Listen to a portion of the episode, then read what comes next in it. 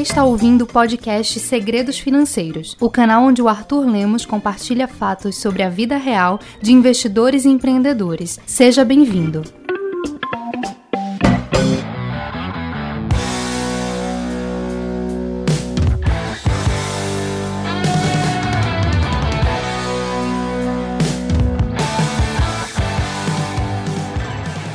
Seja bem-vindo a mais uma edição do podcast Segredos Financeiros. Estou eu aqui no momento de reflexão. Conversei com um amigo, ah, trabalha numa empresa, tem um negócio, pensando em participar de outro negócio, pedir minha opinião. E como um cara que eu já tive plano A, B, C e D, é muito comum as pessoas terem um plano B, né? Até para ter uma renda complementar. O que eu, eu, eu fiquei reflexivo assim no que eu falei para ele, mas eu falei com, muito com o coração assim e eu vou dividir um pouco aqui contigo nesse episódio de hoje. Uh, mas basicamente é estranho escutar isso no educador financeiro, sobretudo no educador financeiro como o Arthur, que é um cara que está o tempo todo falando que renda importa, que renda importa, importa quanto você ganha. Mas o que eu tentei mostrar para ele é que o plano B é um atraso na vida das, da maioria das pessoas. Porra, mas como assim? Quer dizer que não é bom ter renda complementar? É bom ter renda complementar. Desde que o seu plano B, na verdade, seja o seu plano A. Se não for assim, uh, com raríssimas exceções, esse vai ser um bom negócio. Como assim um plano B é um plano A? Sobre isso que eu quero falar contigo no episódio de hoje.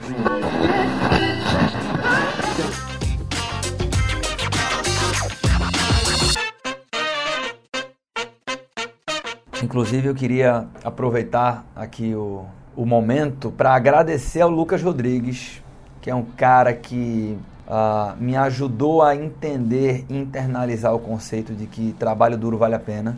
É um cara extremamente especial. Ele que conduz aqui o podcast Segredos Financeiros, é o cara que edita tudo, comanda tudo, da, do, tudo que é a produção do que Empreender Dinheiro faz, né? É, passa na mão dele. E eu estou falando dele aqui agora porque você tem o prazer de todas as vezes que rola o podcast é, escutar a vinheta que o Lucas coloca aqui pra gente que é muito melhor do que a minha, né? Então, não sei se, Lucas, você consegue colocar a minha aí pro pessoal. Eu acho que até melhor não, não precisa. Mas a minha versão da vinheta é muito ruim, né? Então, a gente tem essa experiência agradável aqui no podcast Segredos Financeiros ah, em função do Lucas Rodrigues. Então, Lucas, muito obrigado.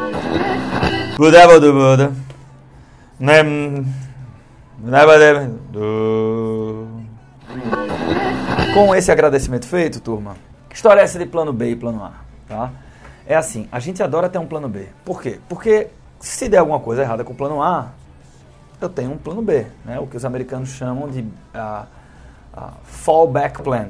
Né? Ou seja, se eu cair, né, ou, na tradução literal, cair para trás, né, eu vou cair numa rede de proteção, uma rede de segurança. Esse é o plano B, fallback plan. É, mas tem um problema enorme aqui. Por que, que a gente cria o plano B? A gente cria o plano B porque. Eu até escrevi uma carta do fundador sobre isso e tem um vídeo na internet do Schwarzenegger muito bom sobre esse assunto. assim. Mas eu escrevi uma carta do fundador sobre plano B ah, ano passado.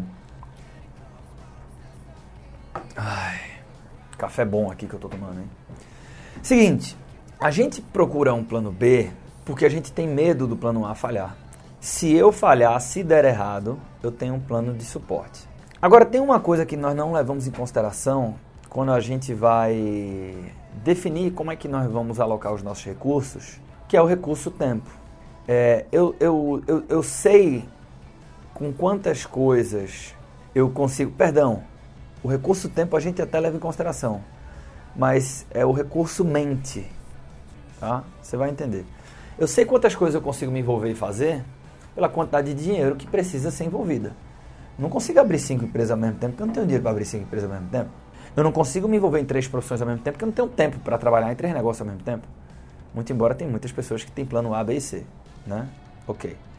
Mas o cara que tem três frentes de trabalho, o cara não se envolve em mais duas, porque ele sabe que não vai dar tempo. Agora, a gente dificilmente tenta blindar, a gente blinda o nosso bolso, a gente blinda o nosso relógio, mas a gente não blinda a nossa agenda mental. Qualquer pessoa que tem um baita resultado em qualquer indústria, aí eu vou tirar exceções, assim, né? O cara é um herdeiro de uma grande fortuna e tal. É totalmente legítimo, não tem problema nenhum, mas é uma exceção. Qualquer pessoa que tem um baita sucesso em qualquer indústria e que muitas vezes esse sucesso se traduz em sucesso financeiro também, né? as pessoas de destaque são melhor, são, são mais bem remuneradas, ah, essa é uma pessoa de destaque, por definição. Ela é a melhor ou uma das melhores daquela indústria. Para ser uma das melhores de qualquer indústria, meu irmão, você vai ter que se dedicar muito. E aí que está o problema. O plano B exige dedicação. Por menor que seja. Você tem que pensar nele. Todo o pensamento que você destina para o plano B, por mais que não se transforme em tempo de execução, por mais que não se transforme em dispêndio de capital, todo pensamento que você destina para o plano B é um pensamento a menos que você destina para o plano A. Você ganha dinheiro fazendo duas coisas. Ah, ah, evidente, eu não quero trazer uma definição, conceito aqui, né? Eu posso dizer que você ganha dinheiro resolvendo problemas de outras pessoas, ok. Mas é o seguinte, você tem resultados e por consequência ganha dinheiro executando e pensando. Pensar é muito importante. Por isso que me incomoda muito a história do plano B pelo plano B. Porque você não vai estar sendo a sua melhor versão naquilo que você determinou que é o seu plano A. E, muito mais importante do que isso, é o seguinte: nós performamos melhor em um cenário de adversidade. Ponto final. Você é melhor quando as circunstâncias não são confortáveis. Nós significa dizer que nós performamos melhor quando não existe uma rede de proteção, quando não existe um plano B. Sabe aquele papo clichê que de vez em quando aparece alguém numa palestra dizendo assim: peraí, que eu preciso tomar outro gole de café, licença. E diz assim: meu plano B era fazer o plano A dar certo e tal. Aí, porra, puta papo clichê e tal. Bicho, pior que quando você não tem outra alternativa, você você dá um jeito, velho. Você faz a parada acontecer porque não tem outra alternativa. Fazer o quê? A gente funciona melhor sem uma rede de proteção. Do mesmo jeito que a gente cria casca e cresce muito a partir da diversidade, sem uma rede de proteção a gente performa melhor. Você corre um risco maior de ser um dos destaques da sua indústria, da sua empresa, do que você quiser. Então é por isso, é aí, com essa abordagem muito vida real, que eu entendo que minhas opiniões começam a divergir das opiniões clássicas. Né? Não, se você puder, tem um, plano B, um, um emprego complementar para complementar sua renda e tal, tal, tal. Acho que esse emprego complementar vai atrapalhar muito o teu emprego principal. De verdade. Acho mesmo. Agora sim, você tem duas, duas formas de olhar para isso. Né? Porque o cara que é empreendedor no emprego, irmão, aí você pode dizer, esse Arthur é exagerado, ele é louco, ele é hipócrita, é um burguês filho da puta, você pode pensar o que você quiser. O cara que tá numa parada, que aquilo é o plano A e que não tem plano B, essa pessoa tá pensando no negócio o tempo todo. Não tem horário, não tem final de semana, não tem porra nenhuma. É lógico que você não vai virar um psicopata do trabalho, é lógico que você tem que ter a capacidade de se divertir na hora do lazer. Mas não tem esse negócio de, porra, não, sexta-feira eu, pô, apertei o botão e tal, não sei o que. Não, que, que história é essa de marcar uma reunião à noite? Irmão, cai na real, porra, 2020. 2000, estamos em 2020. Então, eu sei que tem pessoas que discordam e respeito as pessoas que discordam. Estou dizendo o meu ponto de vista sobre o que é o mercado de trabalho. Empresas privadas, empresas ah, que estão construindo a história de crescimento e tal, tal, tal. Né? É, pois bem, então, se você é essa pessoa, é, você, você, à medida que você tem um plano B, que você tem um plano C, você perde força no teu plano A. Agora, tem exceções? Eu acho que sim. Tem aquela pessoa que ela tem dois filhos e vive de aluguel e a família tem dois salários mínimos de renda, não tem educação financeira certa, as coisas serão difíceis, e aí, para essa pessoa, se ela puder fazer um bico ou outro, qualquer grana que venha desse bico vai ser super bem-vinda. Beleza. Entendo talvez não seja sua realidade. Ah, vamos cair na real aqui, talvez não seja sua realidade. Mas tem exceções? Tem. Mas a principal exceção aqui não é que a renda é complementar e tal, até porque, veja, Por exemplo, eu tenho um programa de formação de educadores financeiros. A maioria deles começa como plano B, educação financeira. Como eu comecei, como plano B, educação financeira. Como assim, então, Arthur? Você está falando mal do seu próprio programa? Não. O que, eu, o que eu verdadeiramente acho é o seguinte: primeiro, tudo que foi dito até agora nesses 10 minutos aqui de áudio, 11 minutos, reflete a minha opinião pessoal. Então, porra, tem gente que é super satisfeita é, com o seu trabalho atual e o seu trabalho porra, já chegou no estágio de maturação, né, assim, já tem um ponto ali de maturidade profissional, ou maturidade da empresa, e que eu consigo conciliar muito bem com um hobby meu. Às vezes eu adoro cozinhar, às vezes eu adoro é, tocar um instrumento musical, eu toco numa banda como hobby, e esse hobby me, me remunera. Então, por melhor dos dois mundos, eu faço o que eu adoro, eu sou satisfeito na minha profissão principal, faço uma coisa que eu adoro e ainda recebo alguma coisa por isso. Então, essa pessoa ela está super satisfeita e super bem resolvida com o plano B, com a renda extra. Beleza. Aqui, não, não, não, quer dizer que porque a minha opinião é essa que eu trouxe nos primeiros 11 minutos, que é errado ter um plano B. E sobre, né, eu vou pegar como paralelo a história do educador financeiro, por quê? Porque hoje educação financeira é meu plano A, mas já foi plano B. Então, o que eu falei lá no começo do episódio, que eu acho que é a verdade para a maioria desses educadores financeiros que estão na formação comigo, e isso serve para qualquer, qualquer, qualquer profissão que você. Aquilo é o plano A e você tem um eventual plano B, ou pensa em construir um plano B, é assim. Eu acho que o plano B não tem problema se o plano B, na verdade, for o teu plano A. Aí é do caralho. Aí é tesão. A minha circunstância de vida, a minha estrutura de vida não me permite hoje viver da educação financeira. Não, eu não posso apertar o foda-se e começar uma empresa que eu sempre sonhei. Não posso, porra. Por quê? Porque eu tenho. A, a vida adulta tem disso, né? Eu tenho minhas contas para pagar, tenho os meus filhos, tenho a escola dos meus filhos. Eu não posso a, trocar alguma coisa que eu tenho uma renda certa, que vai fazer frente a esses gastos aqui, por uma coisa que eu ainda vou ter que daqui a seis meses começar a ganhar dinheiro. Não posso. Agora, o que é que eu vou fazer? eu vou dar uma carga gigante. Trabalhando o que eu puder no meu contraturno, no meu plano B. Eu vou manter meu ritmo no plano A, porque eu não posso perder isso aqui. Até gosto disso aqui e tal, mas o que realmente brilha meus olhos é o plano B. Aí é do caralho. Porque na verdade eu estou utilizando o plano A atual para financiar o meu sonho. É bem diferente. É o cara que é um, por exemplo, bancário, insatisfeito, que sonha em ser educador financeiro. Dar suas próprias opiniões, não ter que ficar indicando produto do banco, realmente ajudar as pessoas. Porra, ser reconhecido por isso. Mas não dá pra fazer isso agora. Aí o cara continua sendo bancário, tá lá, trabalha 8 horas por dia, 10 horas por dia, 12 horas por dia. Mas duas horas todo dia esse cara estuda, ele faz acontecer, ele vai.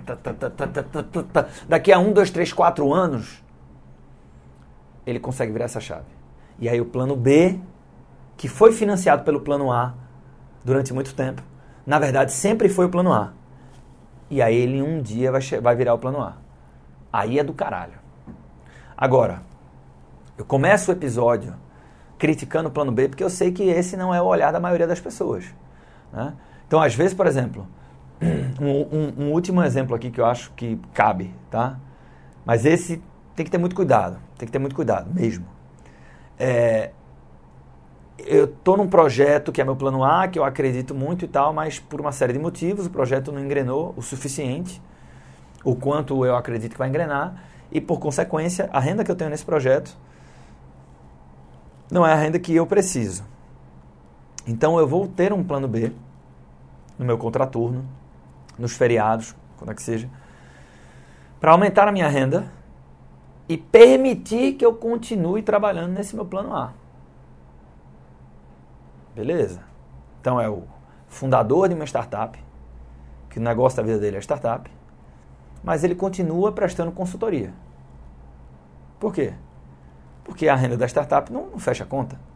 Então o cara tem que fazer consultoria para poder ter uma renda complementar para o sonho da startup continuar vivo. Beleza é um caso. A grande questão aqui que é delicada é o, o plano A hoje não remunera o que eu preciso. Porque o que eu preciso entra numa seara muito perigosa. Porque você sempre vai precisar de mais. Sempre. Sempre, sempre, sempre, sempre. Eu vi isso acontecer 10 milhões de vezes. A pessoa que ganha 2 mil reais, não dá pra porra nenhuma. Em um ano ela tá ganhando 4 mil reais, não dá pra porra nenhuma. Dobrou a renda, não dá pra porra nenhuma. Daqui a um ano tá ganhando 7 mil reais, adivinha? Não vai dar pra porra nenhuma. E como não dá pra porra nenhuma, eu vou ter um plano B, um plano B, um plano B, um plano B. A questão é que se talvez ela segurasse a peteca pra fuder nos dois e não tivesse plano B, e passasse esses dois anos imersa na porra do plano A, sem rede de proteção, sem plano B, ou aquilo dá certo ou fudeu. Talvez depois dos dois anos ela não tivesse na renda de 7 mil, ela tivesse na renda de 13, de 15. Então, é, ficam algumas reflexões aqui. Mas antes de trazê-las, a grande mensagem é: continuamos sem regra. Não tem regra. De verdade, não tem regra.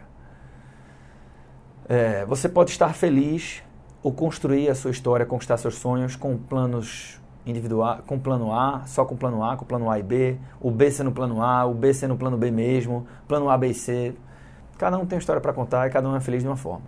O que me parece, como um admirador da observação da vida real, é que a maioria das pessoas que tem o plano B, esse plano B atrasa o plano A. Por quê? Porque nós performamos melhor quando a gente está sob risco. Quando você sabe que é o seguinte, ou vai ou você se fode e ninguém quer se foder. Por que, que o aluno desleixado pra cacete estuda na final? Porque ele sabe que na final ou vai ou racha. Por que é que o filme do cara que é pai de família, que tá quebrado, fudido, à procura da felicidade, o cara trabalha que nem um touro?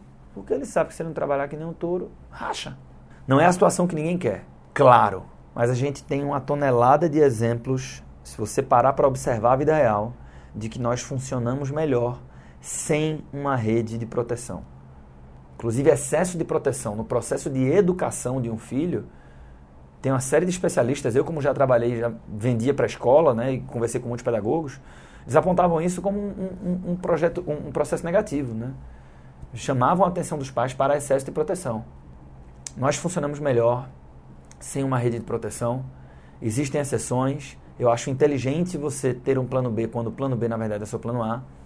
Mas, se você tem um plano B, seja cauteloso e criterioso e avalie se realmente ele é necessário e se ele não está ocupando a sua agenda mental e, por consequência, está fazendo com que você performe menos do que poderia performar naquele que é o plano mais importante para você, aquilo que você realmente quer obter destaque. Pense nisso profunda reflexão no episódio de hoje. Espero encontrar contigo no próximo episódio aqui do podcast Segredos Financeiros.